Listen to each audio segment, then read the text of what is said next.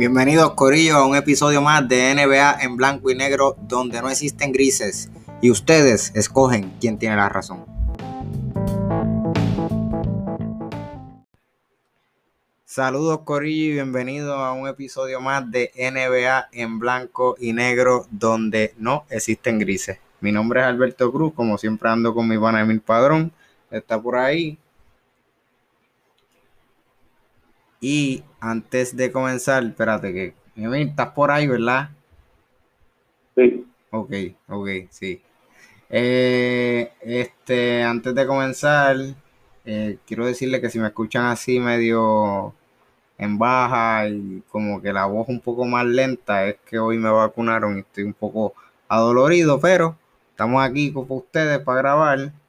Y antes de comenzar, siempre las bebidas embriagantes. Eh, yo estoy bebiendo una típica medalla light, la cerveza eh, de Puerto Rico que más comercial es a nivel mundial. Eh, Emil, ¿qué tú estás bebiendo? eh, eh, de Boulevard, es y se llama La Colina. Estaba viendo de la, de la cerveza favorita mía, este, súper, súper buena esa cerveza, La Colin. Entonces, para comenzar, este rápido, hoy tenemos, yo diría que de los episodios más creativos que hemos creado Emir y yo, este, tenemos unos temas bien interesantes, pero antes de pues ir a todos los temas, queremos comenzar con este tema que es el Dream Playoff. Y básicamente lo que queremos con este tema es dar nuestra opinión sobre, tanto en la conferencia este como en la conferencia oeste, cuáles dos equipos uno quiere ver eh, batallarse una serie, por qué, la razón de por qué queremos ver esos dos equipos y si creemos que va a pasar eso en algún momento en el equipo, tanto en primera ronda, segunda, en la ronda que, sea. Así que, Emil, como en el este, ¿qué equipos te gustaría ver eh, batallarse en alguna serie de playoffs? En el este. Me gustaría que Atlanta y Charlotte,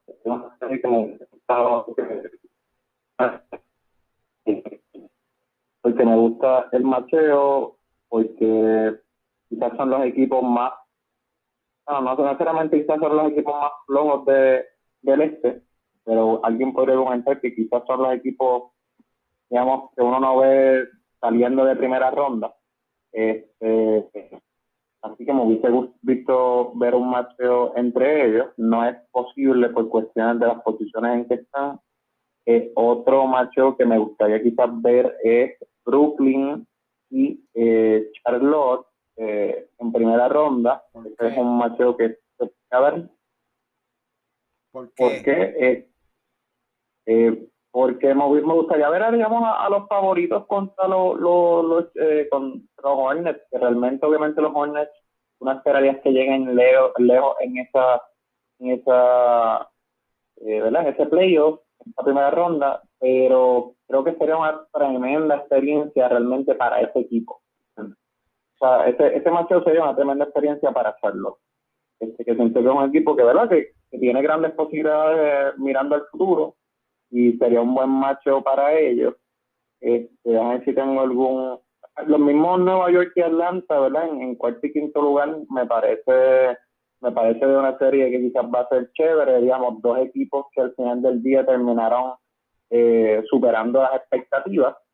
Eh, también me parece ese macho interesante.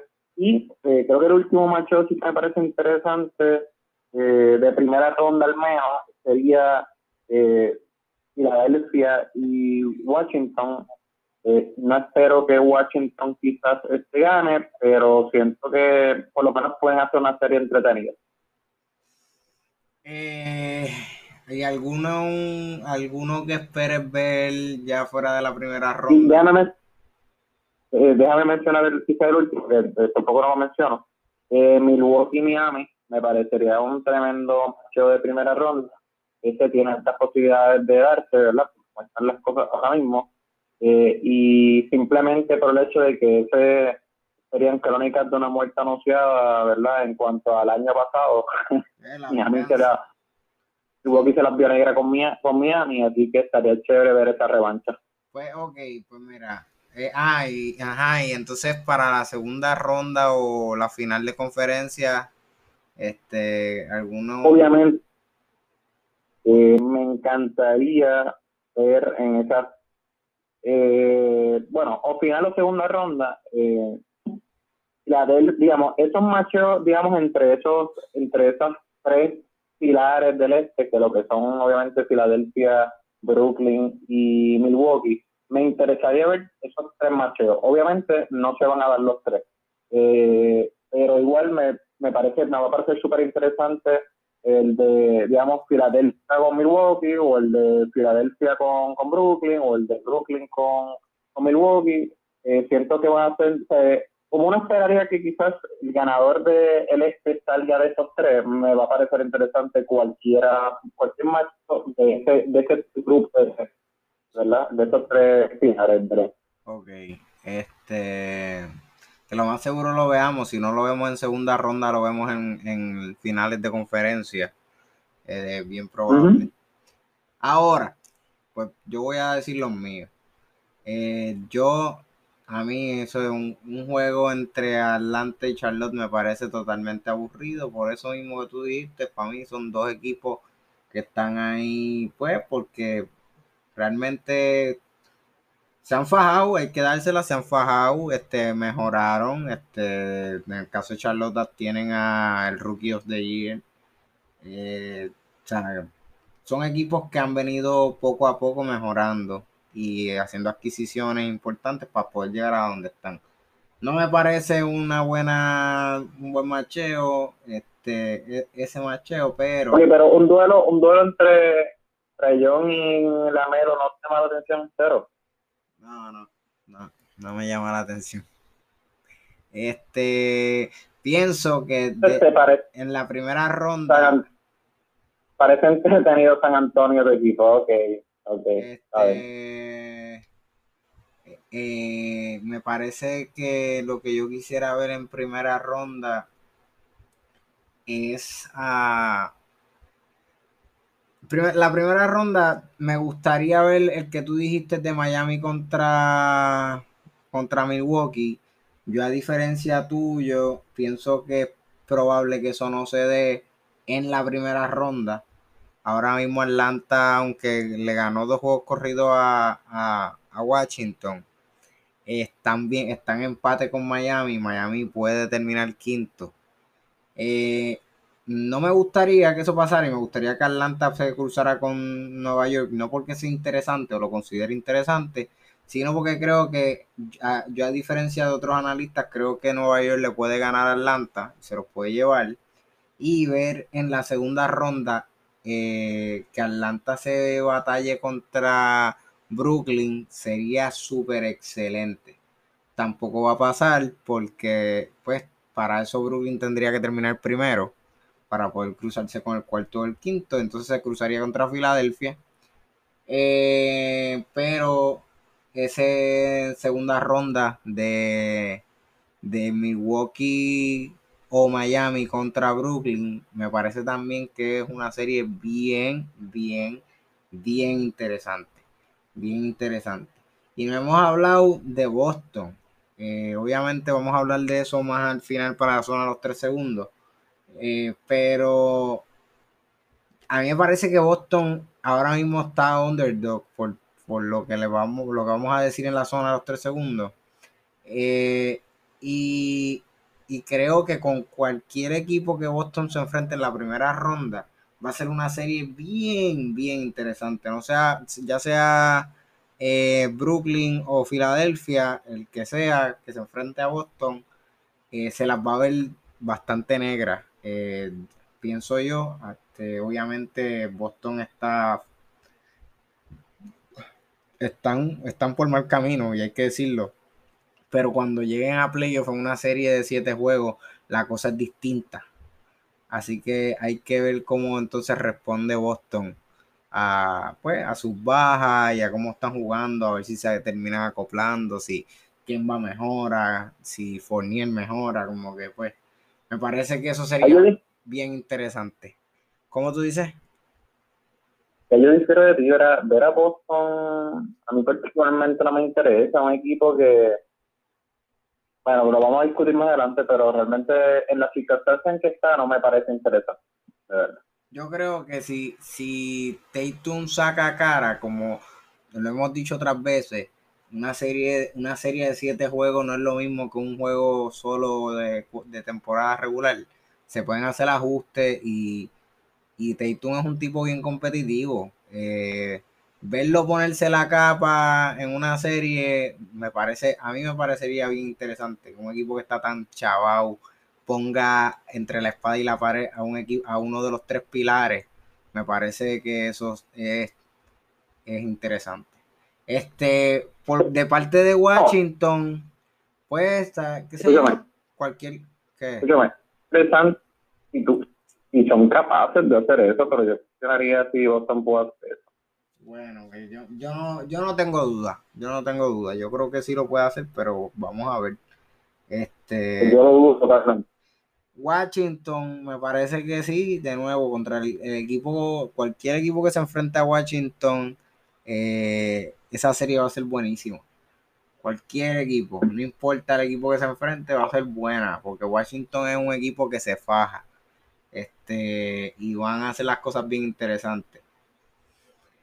Eh, no tengo más nadie, no tengo más nadie así en eh, la final, eso sí, la final de conferencia, me gustaría que fuera, eh, no me gustaría, o sea, obviamente no le quito mérito, Filadelfia es un buen equipo y están duros, pero si prefiero ver a uno de los, a dos equipos de los tres pilares, prefiero ver mejor a Milwaukee contra Brooklyn en esa final que Filadelfia o con cualquiera de esos dos.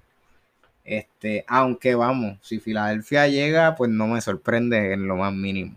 O sea, en lo más mínimo. Este, pero por lo menos el más interesante para mí sería Milwaukee contra Brooklyn en la final del este. Ahora, en el oeste, ¿Qué, tú visualizas más o menos ahí en el oeste? ¿Cuáles son los... Pues, obviamente en el, oeste, eh, digamos, en, primera ronda, digamos, de Play Tournament, eh, si se da los Lakers y Golden State, sería para mí, o sea, como que, mano, eh, el Play Tournament más interesante del mundo, como vacilaban en otro podcast, como que probablemente si se elimina alguno de esos dos equipos, van a, votar al que se inventó el Play Tournament. Este, porque obviamente eh, quizás son dos equipos que dan mucho rating, obviamente los Lakers y Golden State, que para, para, para el final de los playoffs probablemente deberían estar los dos adentro para que, ¿verdad? Para que haya rating y, quizás digamos ese sentido entretenido. Pero ese sería un macho que me parecería súper interesante. Eh, primera ronda, eh, Dallas y los Clippers a ver eh, si, si Porzingis llega, ¿verdad? Eh, y ver una revancha de nuevo de estos dos equipos me parecería súper interesante. Eh, si, si Phoenix termina segundo, que a mi entender pues va a terminar segundo, y digamos que los Lakers terminan séptimo, esa primera ronda me parece interesante porque aunque la mayoría de la gente pone de favorito en la Phoenix, eh, perdón, perdón, a los Lakers, yo siento que Phoenix podría dar podría darle un golpe, o sea, Phoenix por lo menos mínimo le, va a dar una buena batalla A, los Lakers, como poco, si no es que, ¿verdad? Si no es que los descarrilan en una primera ronda. Este, si Portland bajara, también me parecería interesante, que, que yo lo veo también poco probable, que Portland baje, digamos, a al Play Tournament. Este, me parecería también interesante quizás una ronda de Phoenix y Portland. Este, yo no creo que eso ocurra. Eh, y obviamente el, el matchup que se quedó el año pasado pendiente de los Lakers contra los Clippers, eh, para mí es el, el, ¿verdad? el matchup también que, que, quisiera ver. Lo que, lo que pasa es que le aplicaría la misma lógica, digamos, que le aplica a Boston. si están los dos equipos saludables y completos, me encantaría verlos. Si probablemente es que uno de los dos equipos esté con lesiones o qué sé yo, pues creo que quizás no es no es el, el matchup que entonces me encantaría. Me encantaría que, que no tengan excusas. Y básicamente ese sería mi, mi, mi, mi, mi brackets interesante. ¿Y la segunda ronda? Eh, pues puedo confesarte que en realidad, pues segunda ronda, eh, si se, bueno, es más, eh, segunda ronda, no, voy a decirte algo, algo bien hipotético, que la final fuese entre Utah y Phoenix. Siento que me parecería, me parecería súper interesante. Una final entre dos equipos que quizás nadie esperaba que quedaran unidos y que uno de esos dos se llevara de, eh, el campeonato me parecía me parecía súper interesante eh, y yo sé que tú entiendes a qué yo me refiero. Quizás no es el, no es la final que todo el mundo quiere ver quizás no es la más entretenida para mucha gente pero me parecería interesante. Este eh, y me encantaría quizás aunque suene una locura este una serie también de Dallas y Phoenix que creo que tampoco probable que sea. Bueno. Eh, no, no creo que Dallas y Phoenix se encuentren. Bueno, a menos que Dallas, ahora mismo, Dallas está 6. Que Dallas le gane la primera ronda a los Clippers y se encuentre con Phoenix después de Phoenix haberle ganado a los Lakers este, creo que está complicado, pero podría, podría, podría darse. Eh, en mi caso, en mi caso, yo creo que eh, me gustaría ver mucho. Ahora mismo el bracket como está, me encanta. Ahora mismo como están ahora mismo en el standing, a mí me gusta ese bracket de primera ronda así como está.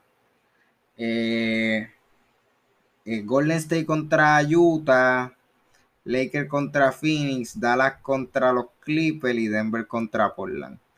Esa sería como que la, la el, mejor bracket ahora mismo, pienso yo. Digo, creo que para yo a mí me gustaría ver mejor a Phoenix contra Golden State y Utah contra los Lakers. Porque, para ser sincero, si uno de esos dos primeros se va, Prefiero que se vaya a Utah que se vaya a Phoenix. Eh, no sé, me gusta ver jugar a Phoenix. Phoenix eh, es que han mejorado tanto comparado con el año pasado que me gustaría que llegaran más lejos de la primera ronda.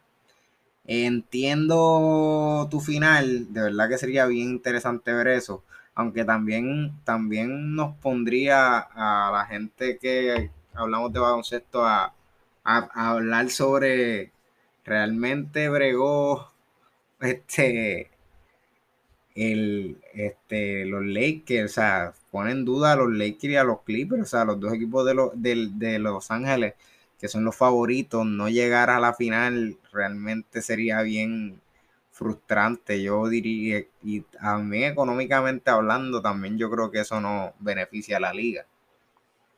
Eh, que ninguno de esos dos equipos esté en la final. Pero sí, sería bien interesante ver a dos underdogs este, llegar hasta la final. Sería súper mega interesante. En la segunda ronda, pues, pues es bien probable que se dé si los dos ganan, que los Clippers y los Lakers se encuentren en la segunda ronda. Me parece eso bien interesante. Que Portland que yo obviamente no quiero decir que Portland va a ganar, pero yo si Portland va contra Denver, los playoffs empiezan mañana y Portland le toca contra Denver, yo le apostaría a Portland por simple y sencilla razón de que están saludables. Y es un equipo que, que no, la gente se está olvidando de ellos y yo pienso que esa gente puede llegar bien lejos si les toca un una de esto fácil eh, un bracket fácil. Eh, si Utah no le llega a Donovan Mitchell para playoff, Portland la tiene bastante fácil para poder llegar a, la final de conferencia. Eh, pero pues nadie espera eso. Y déjame ver qué más tengo. Eso, eso, ver si acaso eh, al final o a Phoenix contra uno de Los Ángeles también creo que sería una tremenda serie en la final. Así que no sé, hay que esperar a ver qué, qué pasa con, con el oeste. Ah, contestando tu pregunta ahorita, no, no quiero que San Antonio entre. No me parece correcto que San Antonio termine entrando. Yo voy a ello, yo voy a ir a ello y cuando den los playing voy a apoyarlo y voy a gritar en no, mi pero, casa. mi pregunta no fue esa, mi pregunta es que no te parece interesante Charlotte y Atlanta, pero no me parece, San Antonio versus no sé quién te parece interesante. Cuando yo dije que a mí me parece interesante San Antonio versus cuatro equipos, yo, yo voy a mi equipo. Yo quisiera que entraran, pero obviamente esa serie, esa serie, única serie que van a jugar en primera ronda, no va a ser interesante. Eso está completamente seguro. Interesante, quizás no van a ser, no va a ser juegos flashy, porque puede, puede ser interesante en cuestión de, eh, se puede extender a 6, 7 juegos, este, porque estamos hablando de, de, de un tipo que dirige ese equipo que tiene mucha experiencia en playoffs, pero ganar, no los veo ganando y no creo que, por ejemplo, si entran octavos, que les toca contra Phoenix y contra Utah, que son equipos que no son tan flashy, y contra un San Antonio que es mucho menos flashy también, o sea, eso sería una serie aburrida, aburrida en cuestión de, de jugadas. Ahora, en cuestión de serie, de si se acaba rápido, si los barren, si los juegos van a acabarse por, por, muchos puntos y van a ser juegos bien aburridos por ese sentido, no lo creo. Creo que serían... Lo, lo, que te puedo decir es que una serie de Utah y San Antonio, por ejemplo, sería la serie con menos ratings. Sí, no, definitivamente. De, cualquier serie. Definitivamente, pero no, no, yo no puedo decir, tienes razón en eso, pero yo no puedo decir que va a ser una serie que se va a acabar rápido. No lo puedo decir, no puedo no puedo, quizás pues mi fanatismo juegue un poco ahí, pero este no, no creo que San Antonio sea el equipo que vaya a cogerse la rasqueta. Lo que no puedo decir es que en lo que yo te San Antonio y a, mí me hacen querer ver esos juegos. Te estás yendo, te estás yendo. Este. Eh, San Antonio y Utah. A ver si me escucha. San Antonio y Utah, ¿qué? Otra vez te fuiste. San Antonio y Utah. Ajá. No tienen nada que me haga querer ver esa serie versus Charlotte y, eh, y Atlanta, que tiene a dos pointers que me llaman la atención y me encantaría ver a ambos en los playoffs. Bueno, porque son, son sí, sí, este, pues tiene jugadores que están, están jugando por primera vez en, en, playoffs y qué sé yo, y para ver si demuestran, pues sí, es, sería chévere verlos. Yo no digo, yo, a mí no me interesa mucho si es contra Atlanta o si Atlanta va contra Charlotte. Yo creo que nada más verlos jugar en playoffs, no importa contra el equipo que sea, va a ser interesante porque son gente que tienen que demostrar ahora en playoffs. Una cosa es el, la regular, hay que ver, por ejemplo, Trayón, ver cómo Trayón responde en playoffs, porque hay muchos jugadores que juegan brutal en regular y cuando llegan a playoffs se esconden. Pues hay que ver qué pasa con Trayón, si Trayón va a traer ese mismo chip o si va a ser un caballo en playoffs. Lo mismo con Lamelo, que es rookie. Ver los rookies en playoffs, verlos jugar, como que sería bien interesante también. Yo no creo que eh, contra Atlanta, contra Charlotte sería lo mejor, pero verlos a ellos dos, ya de por sí verlos es interesante. Este. Bueno, se puede dar un duelo interesante entre dos pointers eh, interesantes de la liga. Así que pues, ese era mi punto. Y tú dijiste, cancelaste y negaste eh, interés en ese, a mí no, ese mal. Ese match no me llamó la atención. Prefiero, prefiero que se batallen contra un equipo duro y que demuestren contra un equipo duro que se maten entre ellos mismos. Yo los prefiero ver, por ejemplo, ahora mismo Atlanta iría contra Miami. Ese, ese macho me parece más interesante que Traellón demuestre frente a Miami a que demuestre frente a Charlotte. Y lo mismo con Charlotte con Lamelo. Yo prefiero que vayan contra Filadelfia y que demuestre contra Filadelfia a que vayan contra los Knicks o contra Atlanta. El problema es que ahora mismo lo que a ti te parece interesante, que es lo mismo que te parece interesante con Boston, es que el underdog eso, demuestre. Eso. Pero es que eso está bien, pero es que eso no necesariamente va a pasar y si no demuestra, pues no termina siendo una serie interesante. Bueno, pero, que yo por eso te digo, una serie, escúchame esto, una serie entre Atlanta y, por ejemplo, Atlanta y Charlotte son dos equipos que tú no, yo no pienso que uno va a aplastar al otro, ¿entiendes? Este, versus otros machos que a ti te dices que te pueden parecer interesantes, cuando en realidad ahí se puede ver la dinámica de que en realidad el equipo grande aplaste al otro. Pues, pues, pues, si, si lo aplasta, pues lo aplastó y no demostraste nada, punto. pero entonces, ok, pero cuando tú dices, está bien, pero eh, te tengo que joder y decirte, cuando tú hablas que una serie es interesante, tú no puedes poner en perspectiva que va a pasar lo improbable. Ok, la, este, la, la, ok la serie antes, el año pasado, la serie de Portland contra, contra los Lakers, era interesante antes de que pues, pasara todo lo que pasó. Para mí sí, en un momento dado, mucha gente se cuestionaba que Portland le podía dar un palo. Exactamente, era interesante. Terminó siendo. Pero porque mucha gente se cuestionaba a los Lakers. Terminó, terminó siendo Portland el equipo ganarle por lo menos dos, dos, dos victorias a los Lakers, pues no. ¿Dejó de ser interesante la serie por eso? Pues para mí no. Se acabó 4 a 1. Pues pero eso no deja de ser tú estás diciendo, escucha, tú estás diciendo series, ahora mismo acabas de decir, está perfecto. En ese momento dado, se cuestionaba si los Lakers podían ganarle a Portland.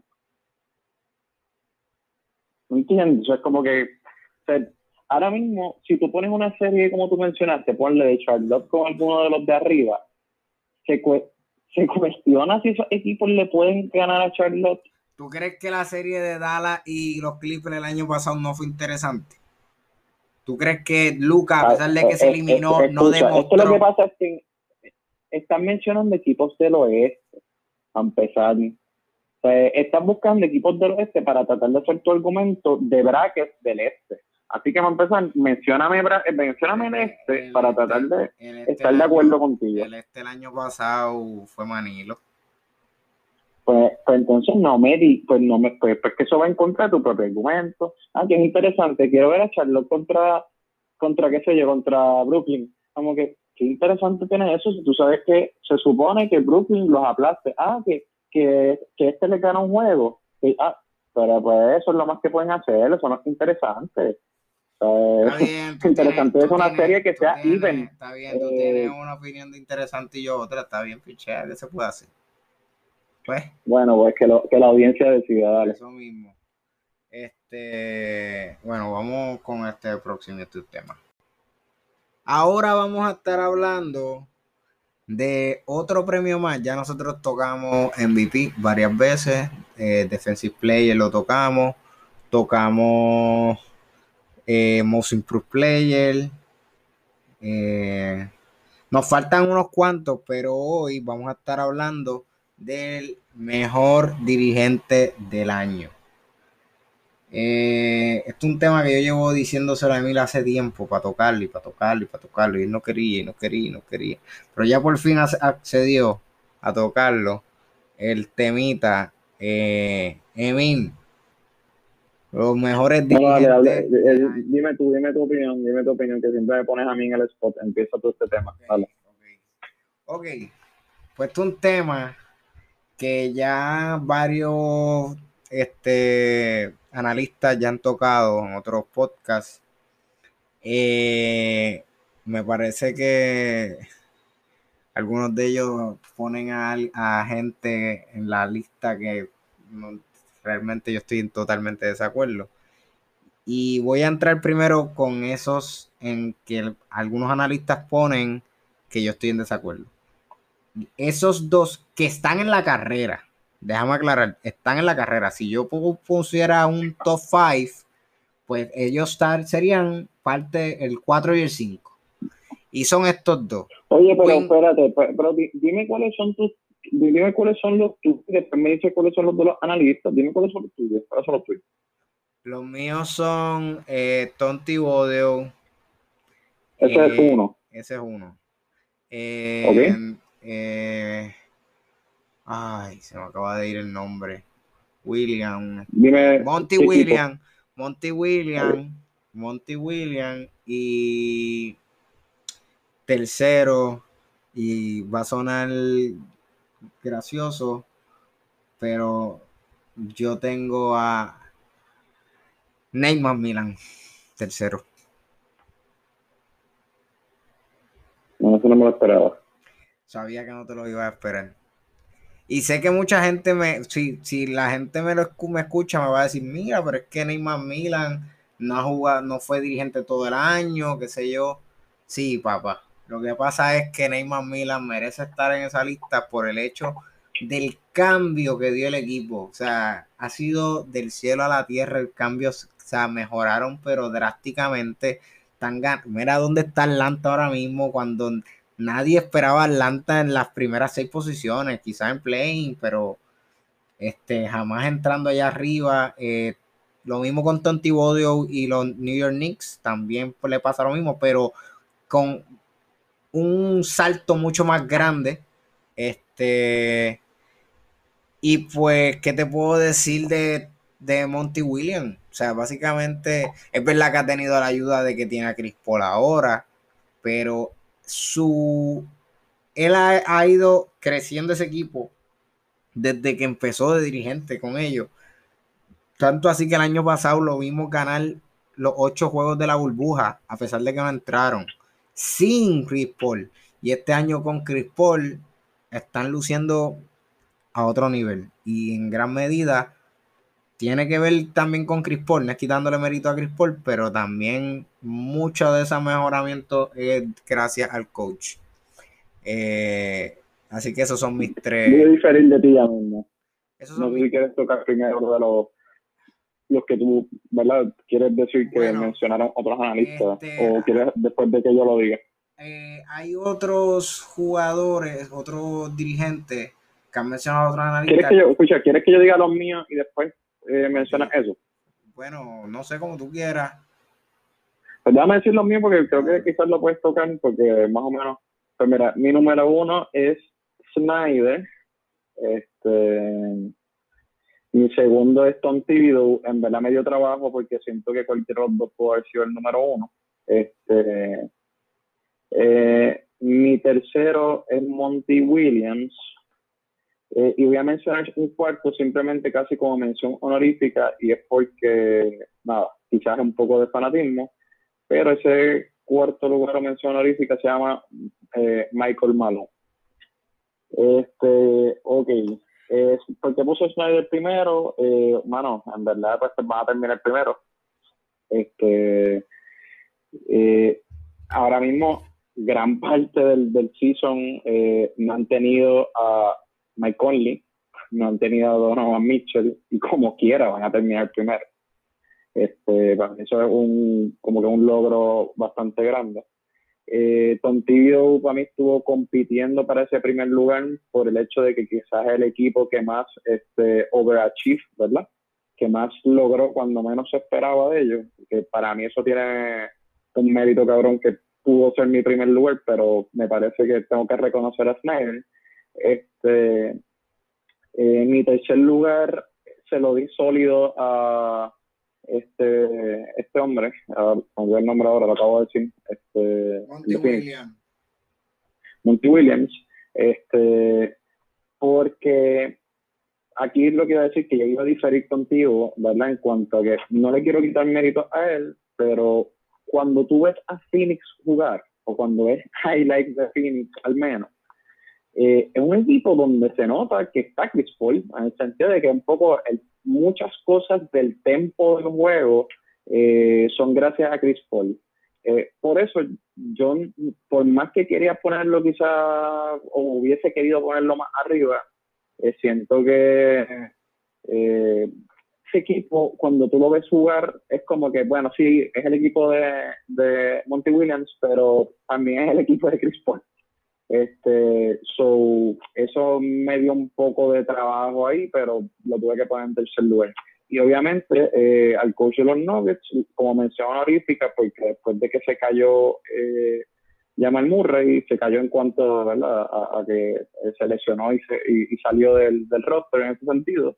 Este, ellos han logrado una maravilla, ¿verdad? Con el roster que han tenido y han logrado tener, mantener la posición que mantuvieron. Así que para mí eso tengo que reconocérselo. Eh, ahora, mismo, ahora mismo yo estoy en shock con la lista de mil. Este, nosotros hemos hablado de esto fuera de, grabar y, y estoy en shock. Estoy en shock con lo que dijo. Estoy totalmente en desacuerdo con tener a Snyder primero. Eh, no me parece que no me parece que Snyder está haciendo mucho para, para que el equipo esté donde esté. El equipo, ese equipo no ha cambiado casi nada año tras año. Él tiene un aporte, pero también el oh, equipo. un paréntesis. Eh, eh, quería hacer pregunta entonces, ya que eso difieres de verdad y, y, y, acabas de decir eso. Pero puedes dejar que yo termine mi. No, pero te voy a hacer una primera pregunta. O sea, ¿tú esperabas que ellos terminaran primero este año? No, yo esperaba que terminaran en, segundo o tercero. Terminaron más arriba de lo que yo esperaba. Ok. ¿Y terminar primero en el oeste te parece, no te parece, parece poca cosa? No, no, me parece mucho porque es que yo comparo ese equipo mucho con San Antonio y si fuera esa la lógica, Greg Popovich tendría ahora mismo este 10 Coach of the Year y no los tiene, tiene tres nada más. Eh, así que no me parece. Eso para mí no tiene, ese, argumento no tiene sentido para mí, porque ¿qué tiene que ver que tú lo comparas mucho con San Antonio? El equipo se parece eh, mucho. Le estás quitando mérito.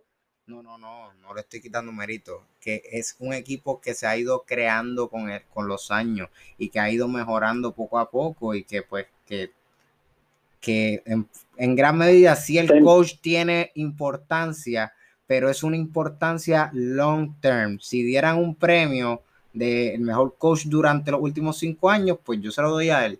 Pero de este año, ver una mejoría del equipo, ver que él hizo unas cosas que cambiaron, que el equipo estaba iba en mal camino y de momento eh, empezaron a ganar. Eh, no, no, no, no, no he visto un ajuste así. El equipo ha estado jugando brutal porque lo ha ido desarrollando desde que se creó el equipo, poco a poco. sinceramente, le estás quitando mérito ahora mismo.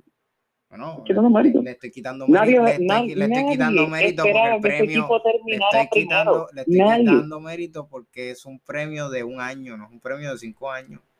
Y la gente que, se, la gente que se ha visto que han mejorado gracias a los coaches, muchos son Atlanta, son Nueva York, eh, el, mismo eh, Phoenix, eh, que la mayoría, obviamente tienen jugadores claves que los han ayudado, pero la mayoría de, su mejor, mejoría son gracias al coach. Y yo creo que esos coaches merecen mejor la atención de los votantes por encima de Snyder. O sea que tú me estás diciendo un equipo que cualquier persona normal eh, le hubiesen preguntado que hubiese terminado primero en el oeste, te hubiese dicho el año pasado como predicción, que estás loco, porque todavía este año la gente decía como que eso es una racha, van a bajar y terminaron primer lugar, ¿te parece poca cosa? ah, y ellos han tenido a Mike Conley, han tenido a Mike Conley y a Donald Mitchell lesionados y terminaron primero. Primero, te tengo que decir que mucha gente, no solamente este año, sino el año pasado, cuando daban sus pronósticos, de cuál va a ser las finales del oeste, muchos ponían, no, no todos, pero muchos ponían, algunos de ellos, a Utah estando en la final del oeste. Eh, o sea, que estamos hablando de que mucha gente tenía, tiene a Utah entre por lo menos el, top 3 de los equipos en, el oeste.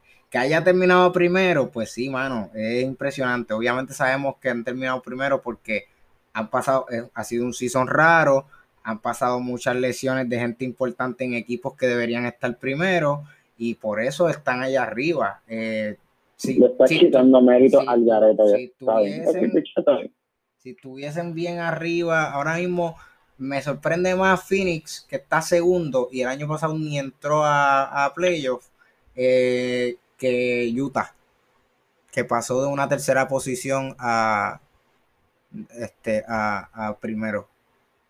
No, simple y sencillamente. La cosa, la, cosa es que prefiero eh, eh Snyder.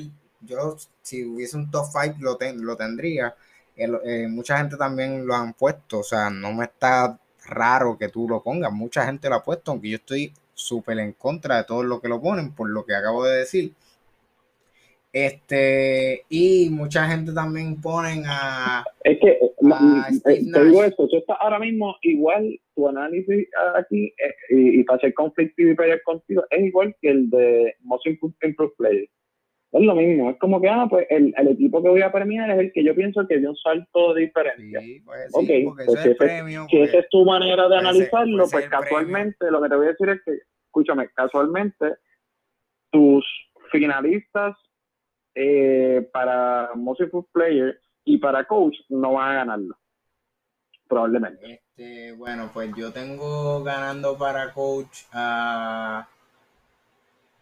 Tengo ganando para coach a Tom Thibodeau. Lo tengo ganando para coach.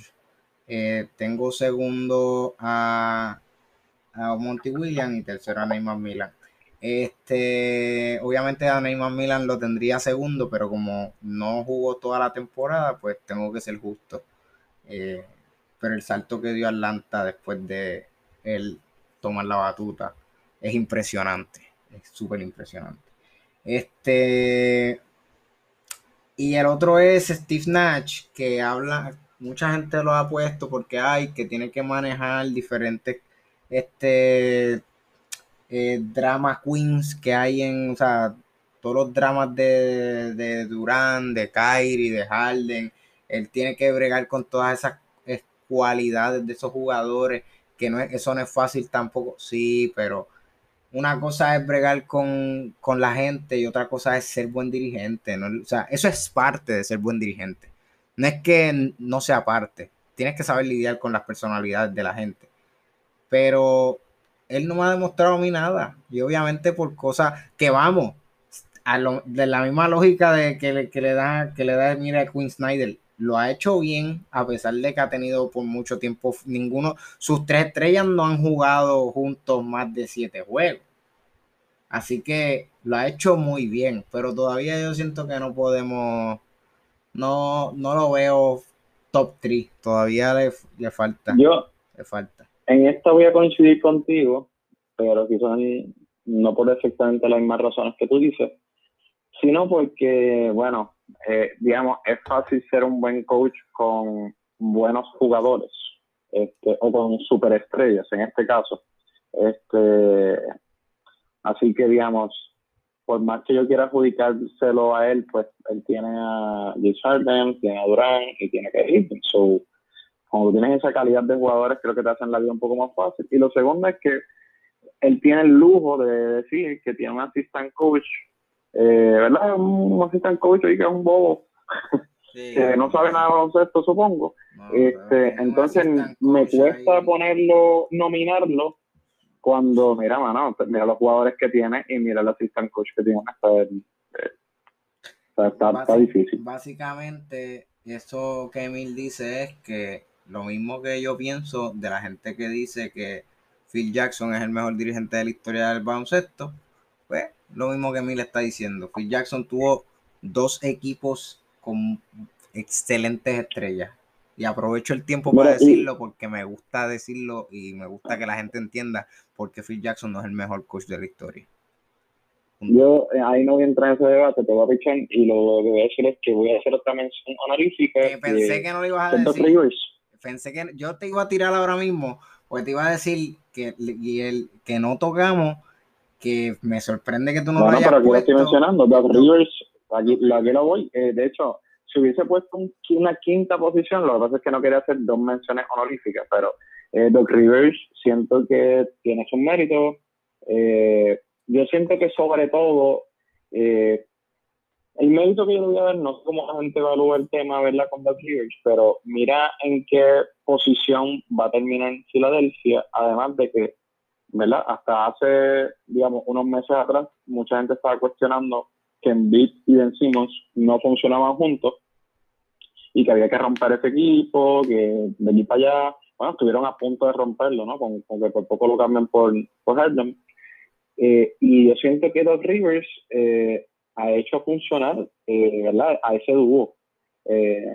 así que eso, y obviamente van a terminar en primer lugar en el este. Así que este tiene unos méritos. Así que otra mención. Estoy de acuerdo. Mira, y ya saliéndonos de ese tema, eh, hoy venimos con un premio. Queremos dar un premio, eh, ya que hemos estado hablando de diferentes premios, de los diferentes premios que tiene la liga de, de, de, Most Value Player, Most Improved Player. Pues nosotros queremos dar el premio al Most Disappointment Player, el MVP. Este, y vamos a, tenemos tres, que son los tres finalistas y el ganador. Y esta vez sí, vamos a empezar con Emin. Emin, tus tres finalistas y no me digas el ganador. Vamos a esperar a que yo diga los míos y entonces entre los dos decimos, o sea, tú dices cuál es tu ganador y yo digo cuál es el mío. O sea, que menciona los, finalistas en ningún orden específico, lo que me estás diciendo. En ningún orden específico. Ok, eh, Tyler Hero, eh, Kemba Walker y Ayton. Oh, pero espérate, si tú lo habías puesto para Motion Pro Player. Bueno, eh, sí, pero ah, ah, lo que pasa ah. es que yo no, yo no esperaba ahora mismo lo que se esperaba quizás de él es que él pasara de ser un buen jugador a quizás una superestrella. Y ese brinco se quedó bien corto, aunque ha mejorado. Ok, este, pues yo tengo que decir que yo tengo a, también a DeAndre Ayton, a Kelly Obre Jr. y a Víctor Oladipo. Esos son los míos. Este, ¿vas a decir el porqué de tus tres jugadores? Bueno, eh, sí, sí. Eh, bueno, Ayton ya más o menos lo dije, que es que, ¿verdad? Mucha gente, para empezar, el problema que tiene Ayton es que, que, no, es, no, es no es cualquier problema, es que fue un pick, ¿verdad? Por encima de, de Luca. Así que eh, su expectativa, o sea, cuando a ti te cogen por encima de Luca, pues tú puedes, podemos argumentar que tú debes ser una superestrella. Eh, él no está cumpliendo eso obviamente, este año quizás se esperaba que con la ayuda de Chris Paul, eh, ¿verdad? Con, con, con, con, el coach que es eh, Chris Paul en cancha, ¿verdad? Y el fajón, y el, el, que le gusta que hagan las cosas bien, y el que jode, qué sé yo, él diera ese salto, ha mejorado. Eh, yo siento que, sobre todo defensivamente, se nota, o sea, le está haciendo más blogs, hace en, en, cuestiones de highlights, tú lo ves como más cuando tú ves los highlights, tú los ves más enfocados en, en, qué sé yo, en ayudar a defender. Que lo veo más enfocado, que ese enfoque defensivo no lo tenía Por eso es que yo pienso que él ha mejorado cuando tú lo complementas con, con, su ofensiva, más o menos se ha mantenido. yo, busqué, este, pero nada. yo busqué esos numeritos y los numeritos tradicionales de defensa, que son los steals y los blocks, él bajó y no mejoró. Promediaba el año pasado 0.8 steel y este año está promediando 0.6 y en blocks promediaba el año pasado 1.5 y este año está promediando 1.2. Se ve más enfocado, pero los números no demuestran eso. Se puede ver más enfocado, eh, pero... El, el visual test mío me dice eso, aparte de que no sé, eh, yo siento que él ha bajado también minutos comparado con el año pasado, no sé si ese dato lo tiene. Este, porque este año no siento no sé por qué lo están limitando un poquito los minutos. Nada, el punto es que aún así Este, siento que cosas, aspectos del que han mejorado, pero no al nivel del rendimiento que uno esperaba que él, él diera. Eh, ok, eh, ya mencioné ese, eh, iría ahora con, con que siento que, este, pues hermano, obviamente en la burbuja el mató. Eh, quizás se esperaba que llegara matando igual. Eh, no está promediando los mismos porcentajes, este, ni está siendo el mismo jugador de la burbuja, así que en ese sentido para mí ha sido decepcionante. Este, quizás pueda argumentar que eso se en la burbuja por, por las particularidades de, de, la misma burbuja, no sé. Eh, y el, el, último es Kemba Walker en, en, en mi lista, eh, que obviamente está jugando mejor ahora mismo al, final, quizás estoy siendo injusto con él, eh, porque ¿Qué? Que yo iba a decir eso mismo. Sí, pero simplemente para mí eh, la decepción con Kemba Walker es que él no ha podido ser la segunda voz, ¿entiendes? Este, a veces se turnea, a veces quizás una segunda, a veces una tercera y a veces quizás llega a cuarta. Este, así que eso para mí, eh, y, y, obviamente tiene un contrato extremadamente grande, eh, yo escuché, escuché hoy recientemente unos números de cuántas veces han jugado eh, el, el, cuadro eh, completo de Boston y en verdad el cuadro completo de Boston no ha jugado tanto, así que yo estoy siendo injusto con Kemba Walker, pero eh, por lo menos siento que un poco la decepción del season que ha tenido Boston es un poco por su culpa también. Así que pues. Este... Ahí está. Yo tengo a. ¿Mi finalista o tu finalista? ¿Cuál es tu finalista? Ya, diantre.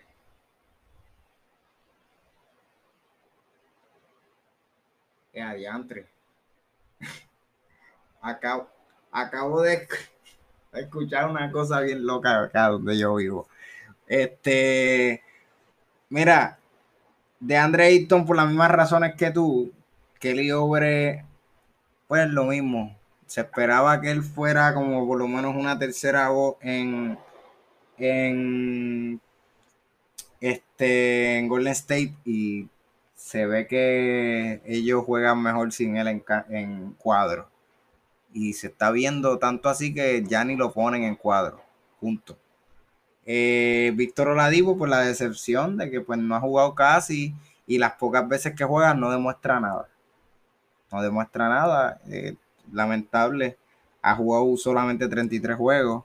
Eh, y con Miami solamente ha jugado 4 juegos. Que está fuerte que se hayan matado tanto por él los equipos y, y él no, no se sepa nada de él, simple y sencillamente lesionado todo el tiempo y venía a jugar y no era conducente a victoria malo. Realmente me parece que es totalmente malo eh, lo que ha hecho esta temporada comparado con lo que se espera de un tipo que fue dos veces All-Star.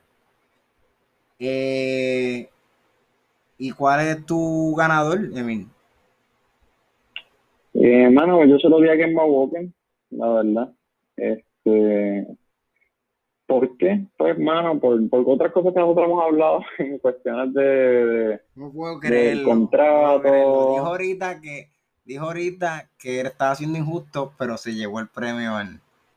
Sí, es que, es que lo tengo, lo que pasa es que hay una situación circunstancial que, que tú y yo hemos hablado fuera, digamos, de, de un episodio, que es que, mano, se, se como que él cargaba de una manera, digamos, al garete a Charlotte.